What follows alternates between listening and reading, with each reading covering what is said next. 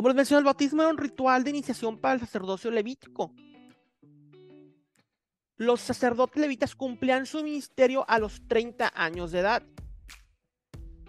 Y esto era para poder iniciar sus funciones dentro del sacerdocio mismo. Esto lo vemos en números 4, verso 3, verso 23 y verso 30.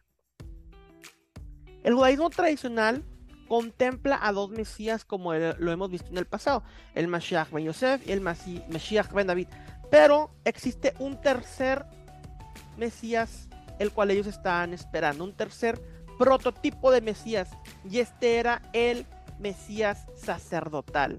El Mesías sacerdotal era un Mesías, el cual sería también sacerdote y rey ungido, el cual vendría a liberar a Israel, el que se iba a encargar de purificar espiritualmente, de liberar a Israel. Entonces, vemos que la noción de un, Yeshua en el Brit Hadashah, en el Nuevo Testamento, siendo rey, Mesías, sufriente, estos eran conceptos que ya existían en el judaísmo de la época del Segundo Templo.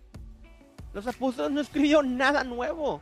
Era una noción dentro de su fe el creer que el Mesías podría venir a limpiar los pecados, ya 53, el Mesías sacerdotal, el Mesías que viene y reina como en Apocalipsis, Ben David.